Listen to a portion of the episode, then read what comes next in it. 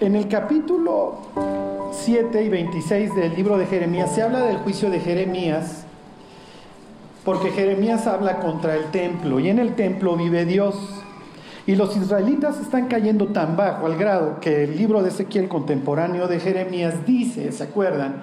Que la gloria de Dios abandona el templo. Y lo que quiero que hoy vean es la aplicación que hace Jesús de muchos pasajes del Antiguo Testamento y cómo Él eh, tiene tres formas en la que los, en la que los refiere. ¿ok? Una es cuando Él de plano cita el pasaje. Otra es cuando lo implica y otra es cuando lo actúa. Y el juicio de Jeremías es prácticamente una actuación, perdón, que, de lo que Cristo va a llevar a cabo años más tarde. ¿Se acuerdan? Al grado de que los personajes a veces repiten frases tal cual. ¿Qué necesidad más tenemos de testimonio? Se lo dicen a Jeremías y se lo dicen a Jesús. ¿Ok? Y mi personaje favorito de la Biblia es Nicodemo. ¿Por qué? Porque Nicodemo se sabe la Biblia de memoria y entonces él va viendo todas estas cosas pasar delante de sus ojos. Y lo más probable es que él iba pensando, no puede ser, o sea, lo que se escribió hace cientos de años lo estoy viendo pasar. ¿Ok? Entonces, miren, les pongo un ejemplo. Jesús cita la Biblia tal cual. Ejemplo, dice, bien profetizó de vosotros Isaías este pueblo de labios me honra, pero su corazón está lejos de mí. ¿Okay? Ahí tienes una cita textual. Eh, una implicación, que Jesús implique un pasaje. ¿Se acuerdan que llega el abogado y le pregunta a Jesús, Maestro, ¿haciendo qué heredaré la vida eterna? Y Jesús le contesta, ¿qué lees? ¿Qué está escrito? Y él le dice, mm, ama al Señor tu Dios con todo tu corazón con toda tu mente y con todas tus fuerzas y a tu prójimo como a ti mismo. Le citó dos pasajes el abogado este, le citó Levítico y le citó Deuteronomio. ¿Y Jesús qué le contesta? ¿Alguien se acuerda? Haz eso y qué? Y vivirás. ¿Por qué? Porque la ley en el libro de Levítico decía, el que hiciera estas cosas vivirá por ellas. Entonces Jesús le dice, bien, contestaste bien, haz eso y vivirás. Entonces lo está implicando. ¿Ok? Piensa en el propio Nicodemo. Rabí, sabemos que has venido de Dios como maestro, porque nadie puede hacer estas señales que tú haces si no está Dios con él. Y Jesús le dice, el que no nazca del agua y del espíritu no puede ver el reino de Dios. Le está implicando la Biblia y al implicársela le está diciendo algo. Le está implicando el capítulo 36 del libro de Ezequiel, que decía que cuando regresaran del exilio los judíos, iban a regresar todos podridos de sus ídolos, pero Dios los iba a limpiar y les iba a dar un nuevo espíritu. Es lo que le está diciendo. Si entienden cómo la implica? y hay veces en donde él actúa. Y todo esto tiene por objeto que las gentes entendieran la forma en la que Jesús está comunicando la Biblia, ¿ok? A ver, les pregunto, díganme un pasaje en donde Jesús dice que Él es el Mesías, que lo diga tal cual, yo soy el Mesías. Exactamente, bien, Janet, ese es uno. No se lo dice a una muchacha judía, se lo dice a una mujer samaritana. Díganme otra ocasión en donde Jesús dice que Él es el Mesías. ¿Mandé? Ok, sí, no, pero ahí no está diciendo que Él es el Mesías. Lo está implicando. Pero él, que Él diga, yo soy el Cristo.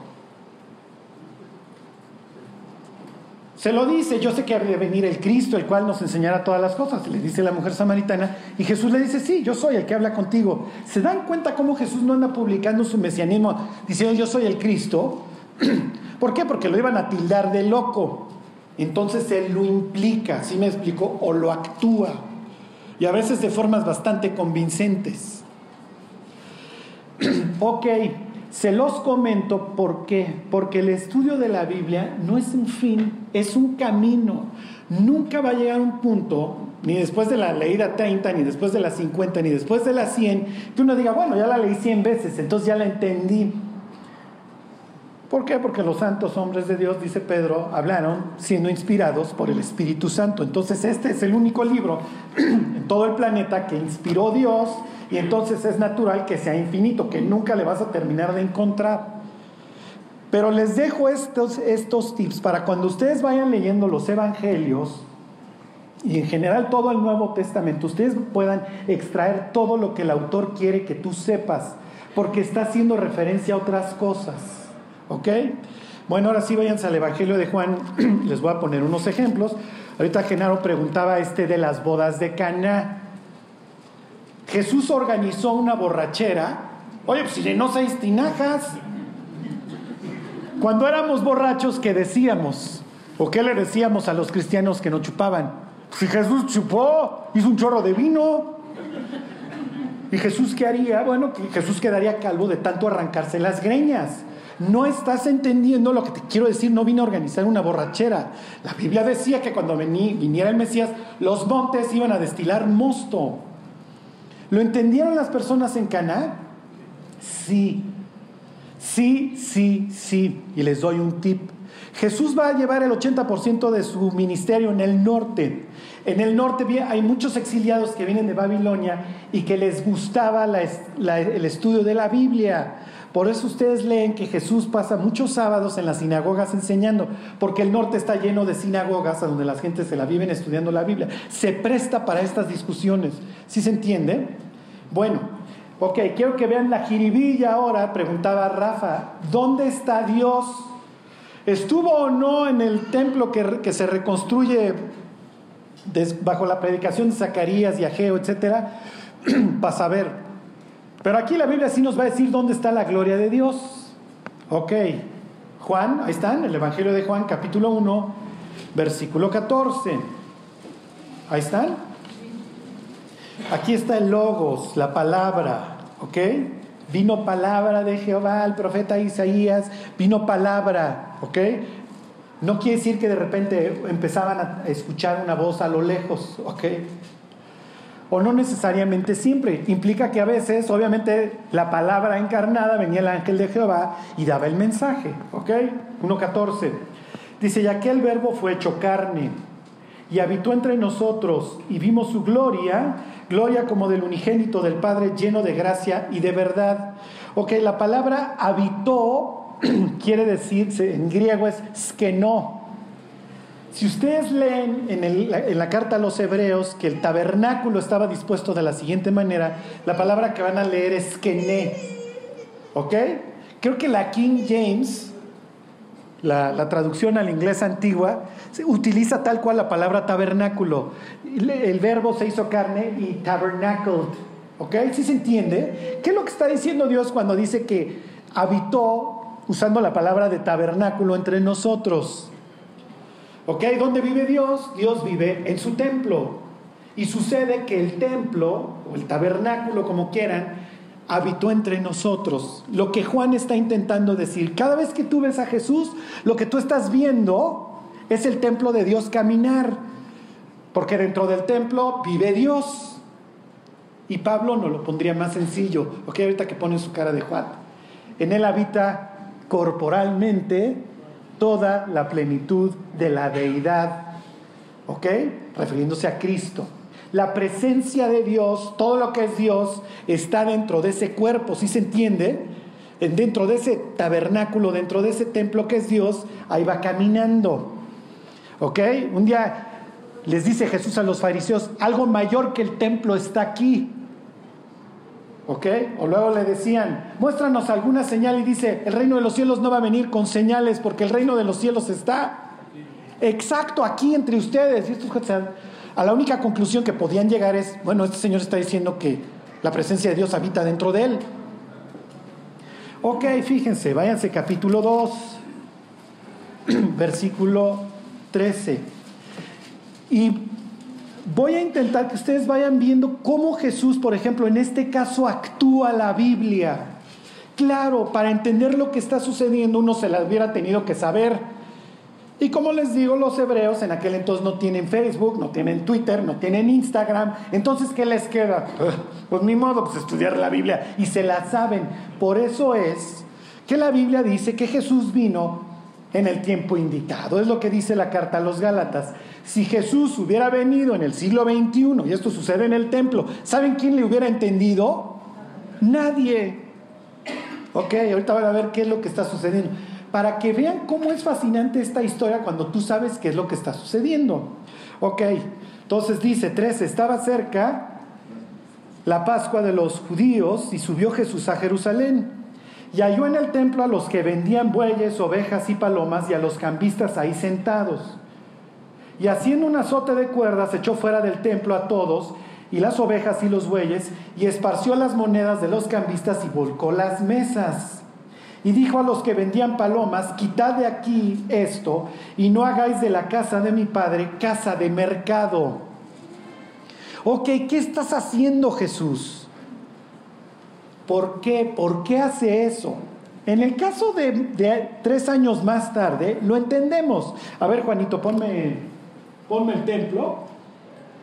A ver, otra. Ok, ¿se acuerdan que aquí está la pared, esta intermedia de separación? Aquí adoraban los gentiles y me los corren para vender. Eso es de lo que Jesús está quejando y hace su cita de Jeremías. Convirtieron mi casa en casa de bandidos. Y van a ver qué increíble es esto de los bandidos luego. ¿Ok? Esto es tres años antes y entonces ve que los mercaderes andan de aquí para allá llevando sus cosas y les dice, hicieron, convirtieron esto en un mercado. En esta ocasión no habla de casa de bandidos, en esta ocasión habla de mercado. ¿Ok? ¿Por qué? ¿Alguien tiene idea por qué ahora se está quejando de que convirtieron esto en casa de mercado? ¿Ok?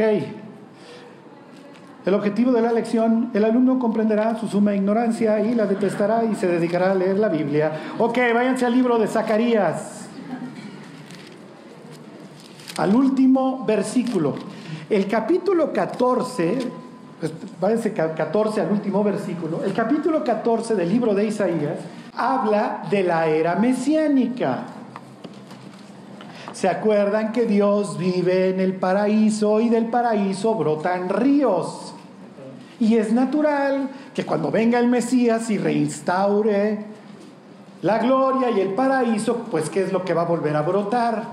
Pues ríos. Ahí está en capítulo 14. Bueno, miren, les leo este, el 8. Esto es lo que los israelitas piensan acerca del Mesías. Por eso cuando ven a Jesús, dicen, pero es que tú no llenas el perfil mesiánico. Yo estoy esperando que tú pises el monte de los olivos y se parta y mates a todas las personas malas. Sí, nada más que sucede algo. Primero te tengo que limpiar de tus pecados para que luego puedas acceder a mi casa. Ok, 14.8, ahí están. Este nada más es como ejemplo. Dice, acontecerá también en aquel día que saldrán de Jerusalén aguas vivas. Y la mitad de ellas al mar occidental y la otra mitad al mar occidental en verano y en invierno. Y obviamente esto va a traer limpieza. Dios está instaurando su templo. ¿Ok? Ahora sí, me voy al capítulo 14, versículo 21. Jesús cuando quita y les dice, dejen de hacer esto un mercado, les está diciendo yo soy el Mesías. ¿Por qué? Porque cuando venga el Mesías ya no va a haber mercaderes en mi casa. ¿Dónde hace Jesús el azote de cuerdas? En su casa.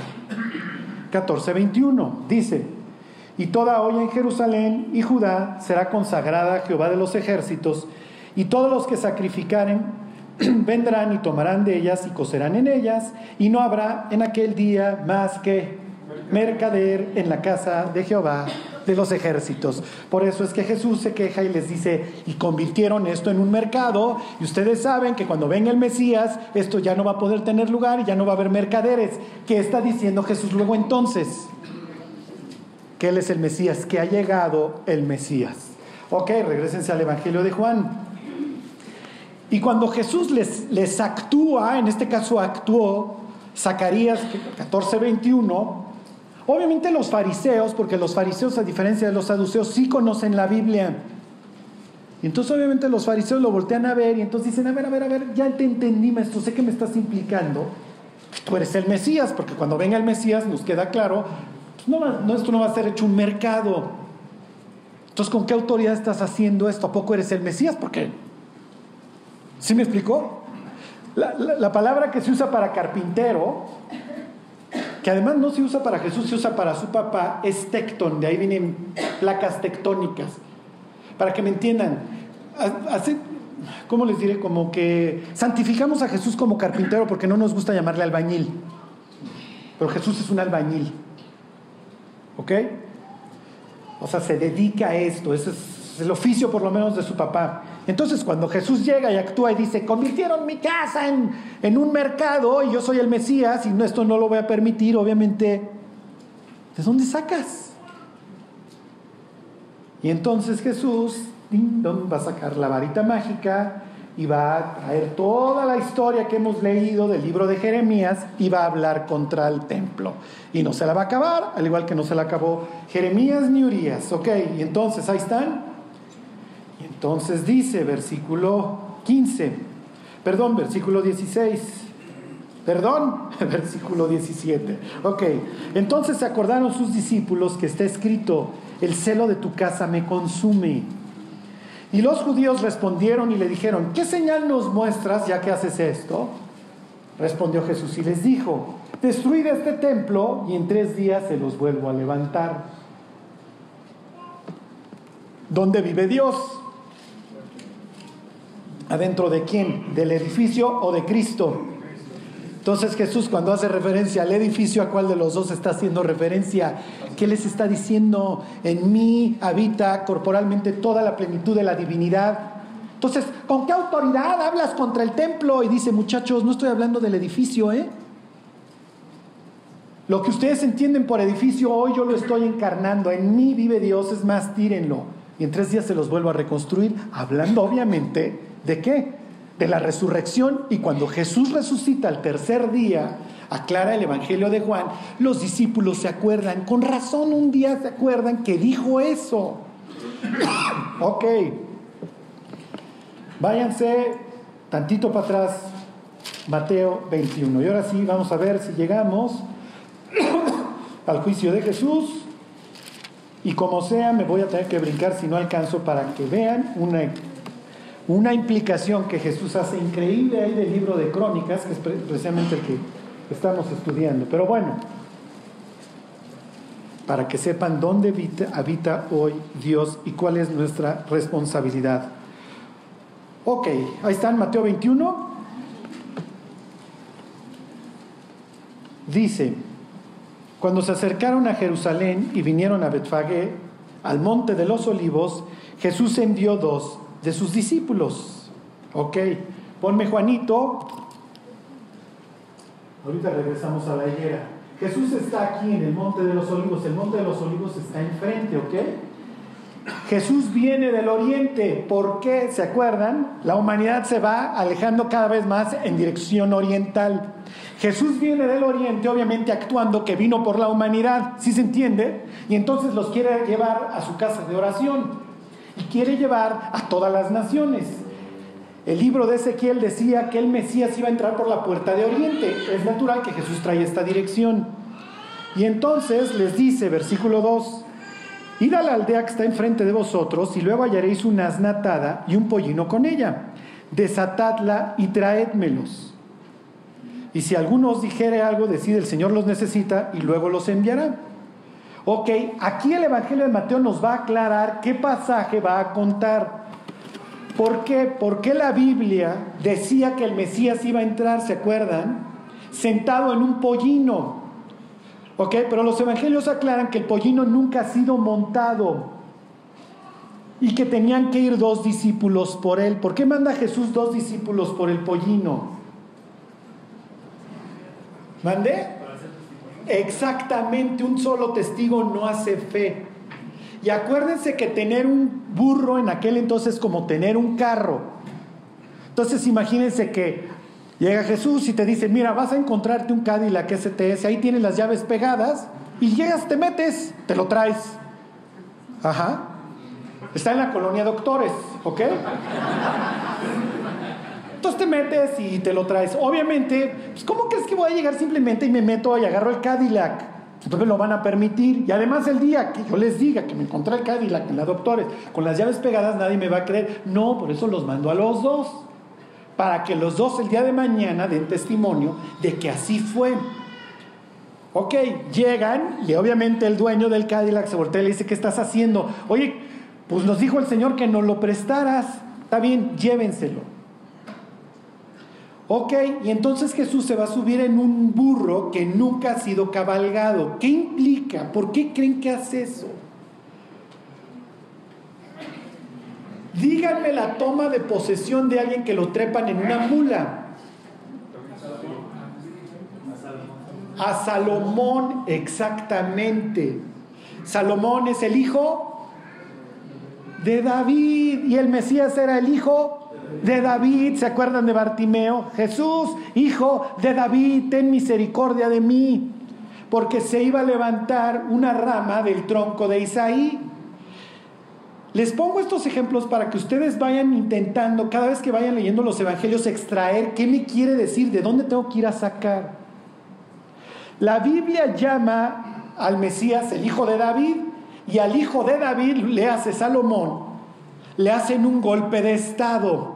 ¿Se acuerdan? Un hermano que se llama Adonías le hace golpe de estado y entonces David para aplastar el golpe de estado le dice a su gente fiel, le dice a Natán, toma mi mula, porque mi mula es real y nadie más la puede manejar. O sea, imagínate que llegas tú a la corporación Ford en Detroit y agarras la Explorer del Ford. No puedes, ¿sí me explicó? Es la del señor Ford. ¿No creen que Joab un día agarraba? Pues ahorita no está el Davicho, agarro su mula. ¿Sí me explicó? No, es la, es la mula del rey, no lo puedes tú agarrar.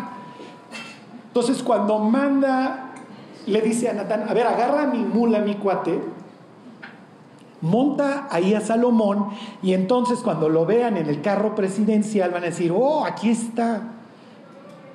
Si la mula ya hubiera sido cabalgada por alguien, ya no tiene un linaje puro. Sí se entiende el mensaje que está mandando Dios. Y luego el más claro, que es el que aclara ahí Mateo.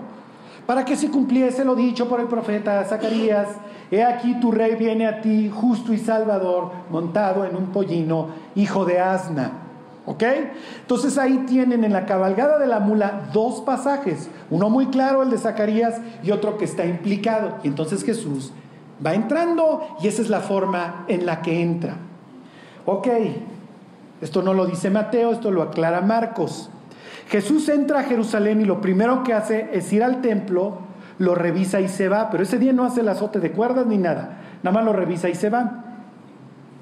¿Qué pasaje cumple? ¿Alguien se acuerda? denle tantito a la izquierda, nada más unas páginas al libro anterior, al Evangelio, al Evangelio, ¿eh? Al libro de Malaquías.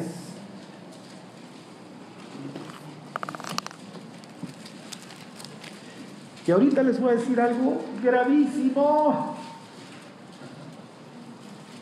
Les voy a decir algo bien feo, ¿eh?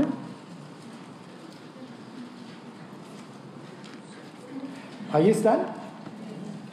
Y entonces dice 3.1, ahí están, Malaquías 3.1. He aquí yo envío mi mensajero, el cual preparará el camino delante de mí. ¿Quién es? Juan, exactamente. Y luego dice, y vendrá súbitamente a su templo el Señor a quien vosotros buscáis, y el ángel de su pacto a quien deseáis vosotros. He aquí viene, ha dicho Jehová de los ejércitos.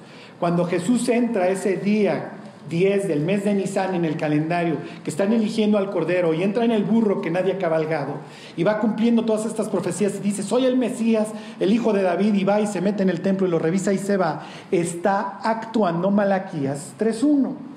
Y vino súbitamente a su templo el Señor. ¿Ok?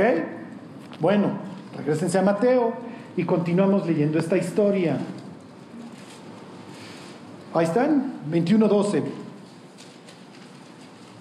Al otro día, esto lo aclara el Evangelio de Marcos, Jesús vuelve al templo. Ahí están, 21.12 Mateo. Y entró Jesús en el templo de Dios, le hace en su templo, y echó fuera todos los que vendían y compraban en el templo, y volcó las mesas de los cambistas y las sillas de los que vendían palomas, y les dijo, mi casa será llamada casa de oración a todas las naciones, mas vosotros la habéis hecho cueva de ladrones, y ahí obviamente está trayendo toda la historia de Jeremías a colación. ¿Ok? Y luego Jesús va a hacer algo como diciendo, vean, a ver, regrésame tantito. Piensen en el templo que está atascado, tienes en los pórticos a los saduceos vendiéndole cualquier cantidad de cosas, los tienes en sus mesas cambiando dinero, porque no voy a recibir tus porquerías de denarios romanos para comprar una ovejita para la Pascua. Oye, ¿cómo sale hoy el dólar? A 30 pesos, hoy está más vara. Ajá. Entonces natural que Jesús dice, oye, no es posible que me hayas corrido a los gentiles para que tú hicieras esto una casa de bandidos, mi cuate. ¿Ok? Y entonces obviamente se enoja y trae a colación. Cuando Jesús les dice, convirtieron mi casa en casa de ladrones, ¿qué dice Jeremías después? ¿Alguien se acuerda ahí en el 7? Vayan a Silo y vean lo que hice. Jesús está prediciendo la destrucción del templo. ¿Ok? Porque así como Jeremías predijo la destrucción del templo en su momento, al yo traerles a colación esta historia, les estoy diciendo que este templo va a ser destruido. Y luego ya se lo aclara a los discípulos. Ya bájenle, muchachos, ven este edificio, no va a quedar piedra sobre piedra. Ok. Piensen que el lugar está atascado. Cientos de miles de personas venían a la Pascua. Y piensen, no solamente israelitas de toda la diáspora, tienes gentes de todo el mundo que tuviera dinero que vienen a conocer. ¿Se acuerdan de este, el de Sirene, cómo se llamaba Simón, el que unos días más tarde va a andar cargando la cruz? Sirene es el norte de África. ¿Por qué? Porque es obviamente un evento con todo lo que conlleva, el sonido de las trompetas, los himnos, el Salmo 118, todos estos salmos de ascenso. Era un evento increíble. La gente está esperando a ver si este año ya viene el Mesías. ¿Qué creen? Ya vino. Y cuando llega hace todo un azote y es natural que todo el mundo se agolpara a ver qué es lo que está pasando. Y a continuación, ¿qué es lo que hace Jesús? 21.14. Y vinieron a él en el templo ciegos y cojos y los sanó. Díganme un pasaje de la Biblia que incluya ciegos y cojos. ¿Mandé? ¿Treinta y qué? ¿Y si más dos? Ok, vámonos en orden. A ver, váyanse a segunda de Samuel capítulo 5 y ahorita pasamos por Isaías. Solo quiero que vean la profundidad de lo que está pasando aquí. No me muevas, Juanito. El templo está sobre un monte, ¿ok? La Biblia le llama a veces el monte santo, el monte de Sión, el monte del templo. ¿Ok? Esta ciudad era un enclave gentil, claro, ustedes lo recuerdan perfectamente cuando estudiamos la conquista de Jebús. ¿Se acuerdan? David, que es un tipo súper astuto y súper inteligente, es del sur, él es de Judá. ¿Ok? Y pues obviamente tiene otras 10 tribus que conquistar, no conquistar este, militarmente, sino, sino del corazón, que no todos lo van a recibir como rey. Y si pone en el sur la capital, ¿sí me explico? Imagínense que la capital del país estuviera en Mérida. Ajá. Y entonces, ¿qué pensarían los chihuahueños, etcétera? Entonces, pues la ponemos en el centro para que no la anden armando tanto de jamón. Lo mismo piensa David. Y además, pues no la voy a poner ya en una ciudad conquistada para que nadie se enoje. Queda un enclave aquí gentil que se llama Jebús, que es una ciudad amurallada. Está perfecto, no es de nadie, la conquistamos y aquí ponemos la capital. Y entonces, ahí está en 2 de Samuel 5, ¿sí les dije 5? Versículo 6. Fíjense, aquí viene, aquí Jesús va a revertir porque Él viene no a anunciar el año de venganza del Dios nuestro, sino el año de la buena voluntad de Dios. 5, 6. Entonces marchó el rey con sus hombres a Jerusalén contra los jebuseos que moraban en aquella tierra, los cuales hablaron a David diciendo, tú no entrarás acá, pues aún los ciegos y los cojos te echarán. ¿Ok? Queriendo decir, David no puede entrar acá. Le está diciendo, ay, me haces los mandados, mi cote. Aunque mi ejército fueran ciegos y puros tullidos, no entras. Y entonces David se enchila. ¿Ok? Versículo 7. Pero David tomó la fortaleza de Sión, ¿ok? La cual es la ciudad de David. Y dijo David aquel día: Todo el que hiera a los jebuseos, suba por el canal y hiera a quienes, a los cojos y a los ciegos, aborrecidos del alma de David. Por esto dijo: Este, dijo, le pedirían a alguien si nos quita la ambiental, por favor. Gracias. Ok, dice, ¿dónde, dónde me quedé? 5.8.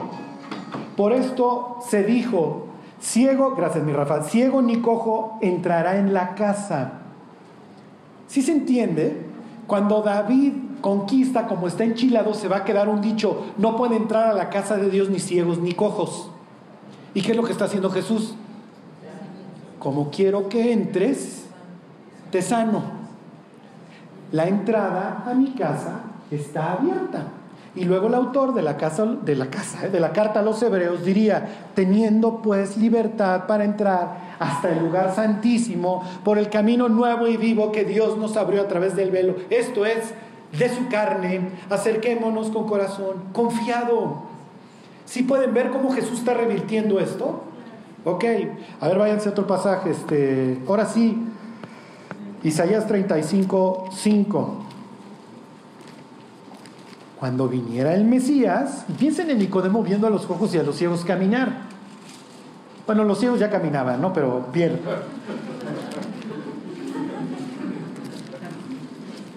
Y alguien dirá, bueno, Charlie igual estaba ciego y tullido. Bueno, ok. Pues también caminó.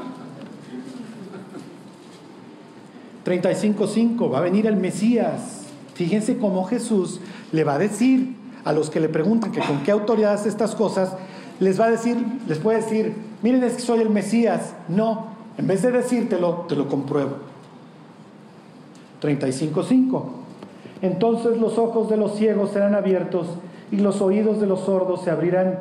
Entonces el cojo saltará como un ciervo y cantará la lengua del mudo, porque aguas serán cavadas en el desierto y torrentes en la soledad. Cuando venga el Mesías van a correr ríos de agua viva y ya lo veremos eso cuando estudiemos el capítulo 17 de Jeremías. Ok, denle tantita vuelta al libro de Jeremías capítulo 31.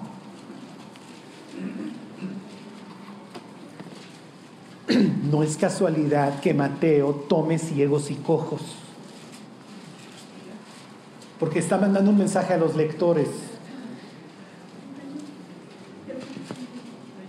31.8 habla del nuevo pacto y cuando venga el Mesías. Entonces, cuando viniera el Mesías, 31.8, iba a haber una restauración, los exiliados iban a regresar. Es lo que vamos a ver capítulo 2 del libro de Hechos, que de todos lados están viniendo al templo para encontrarse con Dios. 31.8, he aquí yo los hago volver de la tierra del norte y los reuniré de los fines de la tierra. Y entre ellos, tatán, ciegos y cojos la mujer que está encinta y la que dio a luz juntamente en gran compañía volverán acá. Vino el Mesías y el Mesías está restaurándolo todo, por eso es que está sanando ciegos y cojos, ok. Y ahorita viene una bien feita. ¿Nos puede pasar a nosotros? Sí, nos puede pasar a nosotros. Y como dice Pablo, cuando ves la caída de Israel, no te ensoberbezcas, sino teme. Y observa la bondad y la severidad de Dios y si no tuvo cuidado de arrancar la planta original, no va a tener cuidado de arrancarte a ti. Porque ¿dónde habita hoy la presencia de Dios? Ahorita lo vemos. Ok, ya se regresense a Mateo. Uy, miren, ya no sé si me va a dar tiempo decirles todas las que implica aquí Jesús, pero no les digo dos. Y a ver si la próxima semana les digo otras. Ahí están, Mateo 21, 15. Fíjense, esta es una chulada.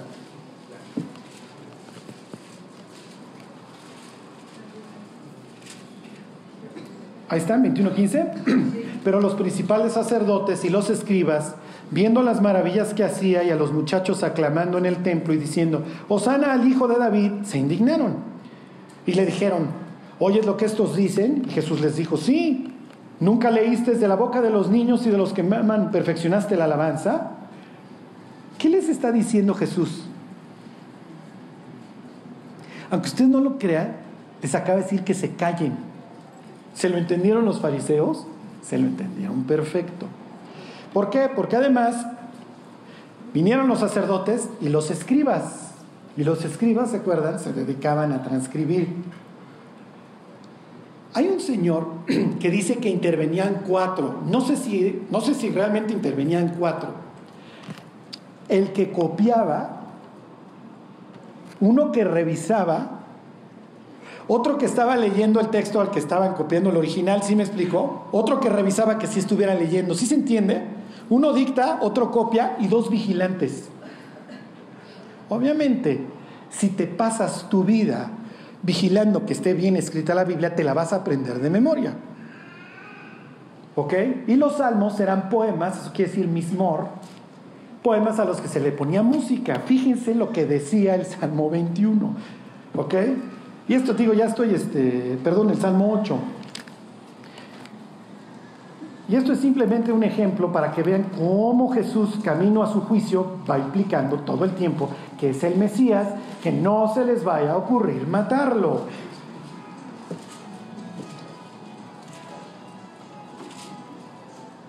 ¿Qué les dije? Salmo 8, sí.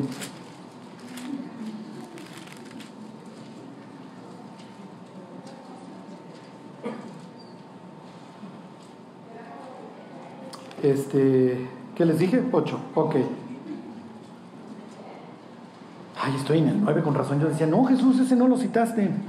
Ok, fíjense, 8.2. Nunca leíste de la boca de los niños y de los que maman, fundaste la fortaleza a causa de tus enemigos para hacer callar al enemigo y al vengativo. ¿Ya ven cómo les dijo? Sí, nunca leyeron. Y el versículo siguiente dice, para hacer callar a sus enemigos. ¿Y qué es lo que va a aclarar obviamente el Evangelio de Mateo a continuación? Dejándolos, se fue, los dejó callados, los dejó con la palabra en la boca. Ok, y aquí viene a donde quiero llegar lo, más importante. Versículo 18, ahí está, 21, 18. Por la mañana volviendo a la ciudad tuvo hambre, esto lo vimos la semana pasada. A ver. Ahí estamos.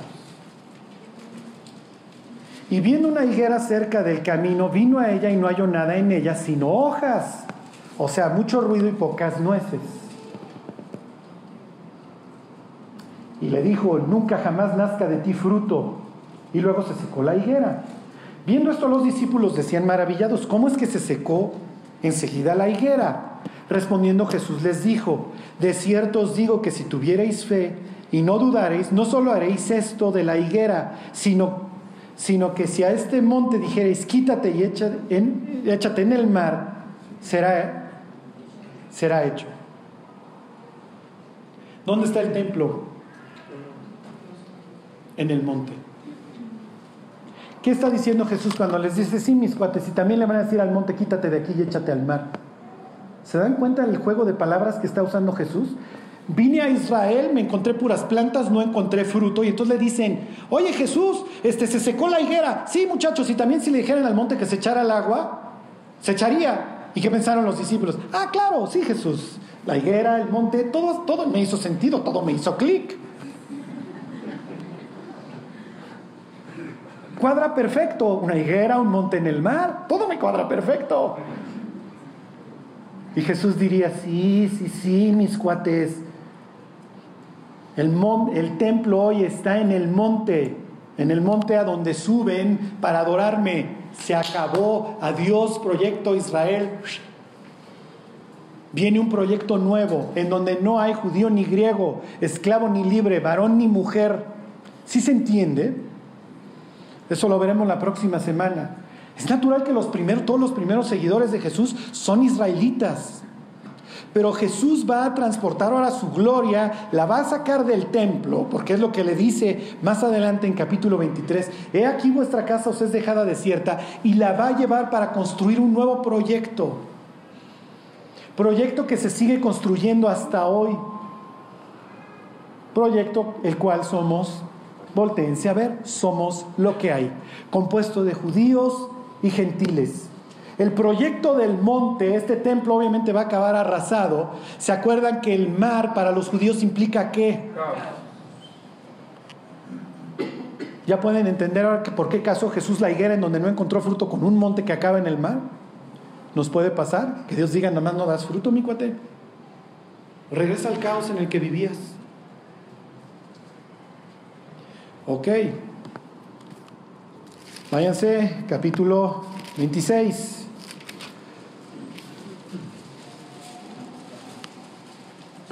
Y la acusación va a ser la misma acusación que a Jeremías.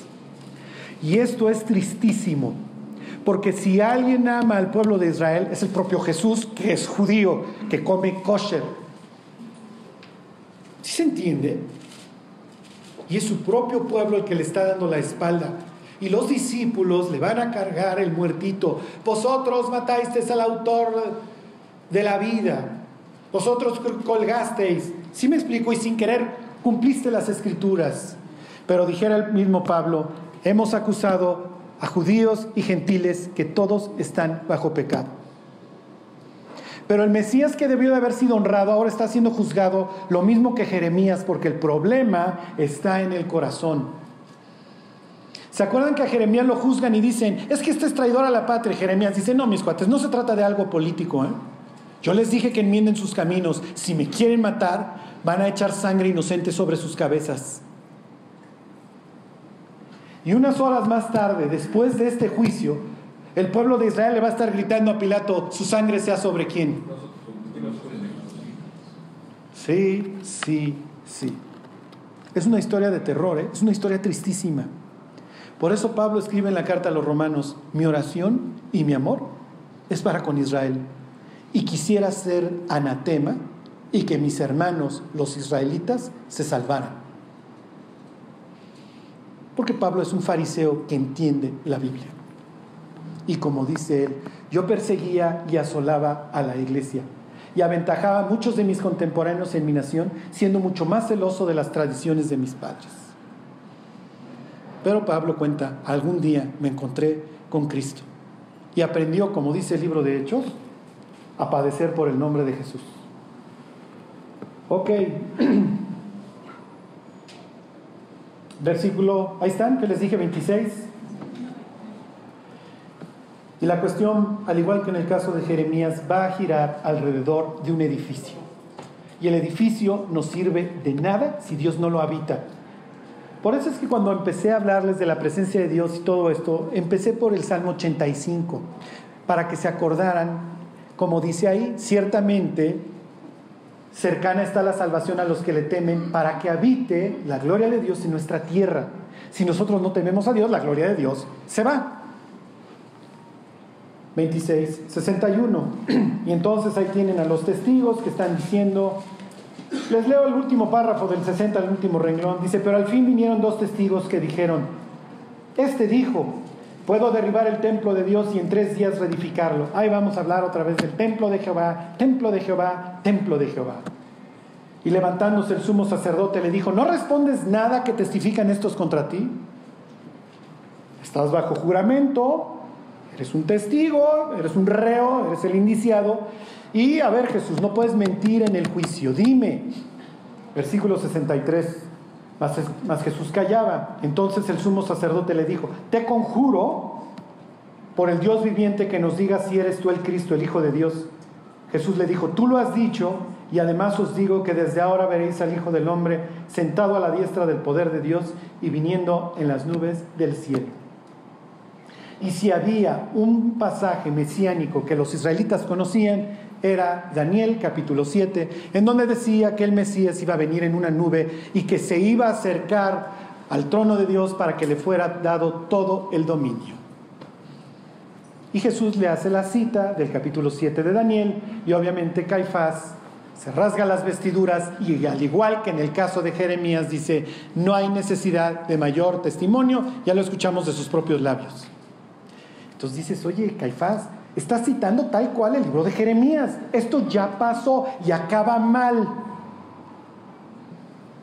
Y Caifás diría, sí, pero yo no creo en la Biblia, yo nada más creo en el Pentateuco. Aquí los fariseos del Sanedrín, como Nicodemo y ellos sí creen, pero yo no. Y yo no creo en las profecías ni en los profetas, mucho menos en don Jeremías. Y como no creo en las profecías, le tapo la cara a este pseudo profeta lo golpeo y luego le digo, adivina quién te pegó si eres profeta. Versículo 67. Entonces le escupieron en el rostro y le dieron de puñetazos y otros le abofetaban, abofeteaban diciendo, profetízanos, Mesías, ¿quién es el que te golpeó? Porque los saduceos no creen en los profetas, empezando por Jeremías.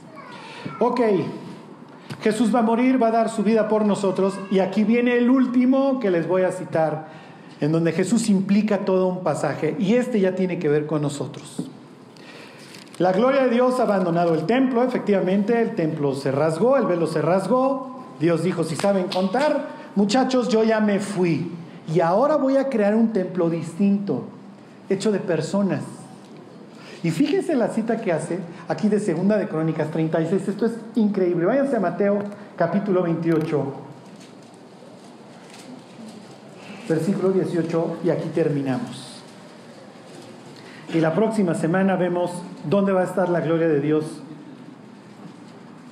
en la eternidad. Versículo 18, Jesús habla con sus discípulos después de la resurrección y les dice, Toda potestad me es dada en el cielo y en la tierra.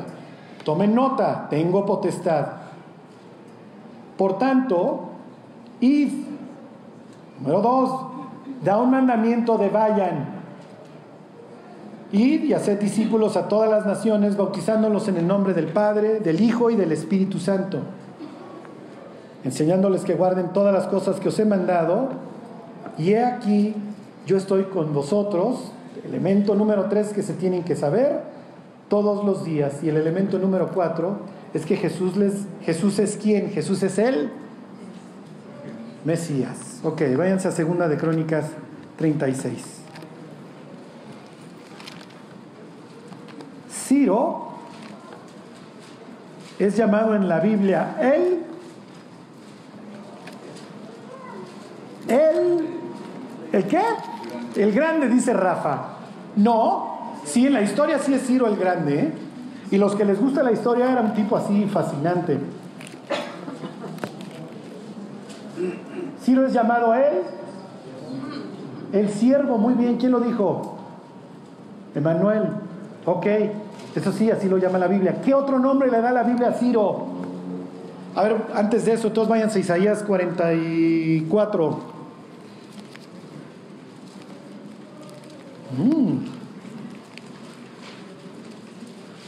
Ciro es llamado en la Biblia, él empieza con M. ¿Morro? 45.1. Ahí están. Bueno, es que desde el, el último del 28. Así dice Jehová a su Mesías a Ciro al cual tomé yo por su mano derecha para sujetar naciones delante de él. Quiero decirles que a Ciro le faltan más o menos 150 años para nacer. ¿Ok? Ciro no ha nacido y ya Dios le está diciendo que va a ser el Mesías. El ungido destinado para algo. Ok, ahora si váyanse para atrás, váyanse a segunda de Crónicas 36. El último versículo. ¿Qué está diciendo Jesús a los discípulos? Vayan y construyan mi templo. ¿Pero cuál Jesús? ¿El de Jerusalén? No, el nuevo, que se llama la iglesia y que también puedo abandonar si no me quiere. Pregúntenle a la iglesia de la Odisea, que ejemplifica una iglesia, una congregación de gentes que no quieren a Cristo, pero se hacen llamar iglesia. 36, 23. Así dice Ciro, rey de los persas, Jehová el Dios de los cielos me ha dado todos los reinos de la tierra. ¿Cómo lo plantea Jesús? Toda potestad me es dada en los cielos y en la tierra. Y él me ha mandado que edifique casa en Jerusalén, que está en Judá. Quien haya entre, entre vosotros de su pueblo, suba. A los discípulos les dice, vayan Ok, se los leo, se los vuelvo a leer para que vean la, calca que hace Jesús de este pasaje. Así ha dicho Ciro, rey de los persas, Jehová el Dios de los cielos, me ha dado, Jesús diría potestad, la potestad de todos los reinos de la tierra. Y me ha mandado que le edifique casa en Jerusalén, que está en Judá. Quien haya entre vosotros de todo su pueblo, ahí están sus discípulos, sea Jehová Dios con él y suba. En este caso es vayan y he aquí yo estoy con vosotros todos los días hasta el fin del mundo. Sea Jehová su Dios con él. ¿Entienden el mensaje que le está mandando Jesús a sus discípulos? Vayan y construyan mi nuevo templo. Allá el edificio no, ese edificio no va a quedar piedra sobre piedra. Hoy la gloria de Dios, la presencia de Dios está entre nosotros, en la iglesia. Y la forma en la que nosotros vivamos va a influir al resto del mundo. ¿Estamos construyendo la iglesia o la estamos derribando? Hoy el nombre de Dios se invoca sobre nosotros. Somos la casa de Dios.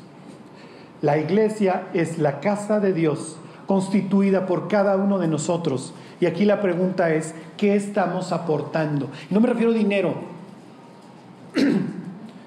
Ahorita que venía en el camino, venía yo de Jeta y por poco me empiezo a pelear con una persona en un gris a un lado. Porque no me dio el paso. Dijo, ya la ventaneé, eso luego lo quitan del video.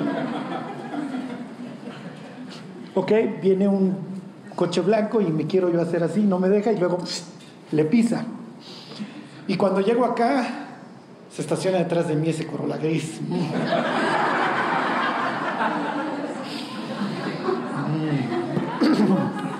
Y entonces dije, no, Dios, que no sé de aquí. ¿Y quién creen que era Amor, la maestra de los niños? No. Ay, el pastorazo. ¡Wow, mi Charlie! ¡Qué bien manejas en Río San Joaquín, echando la lámina! No sé cuál de los dos tenía más pena. Dice, por poco me, matas echándome la lámina. Y dije, sí, ya lo sé. Pero bueno, Dios tiene sus formas de abofetearnos, ¿están de acuerdo? El mundo nos está viendo.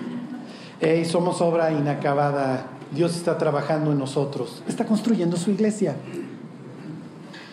En ese sentido somos como Zorobabel.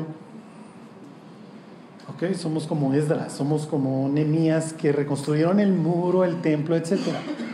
Y nunca faltó la oposición. Ya lo veremos cuando veamos todos estos libros que hablan de la restauración.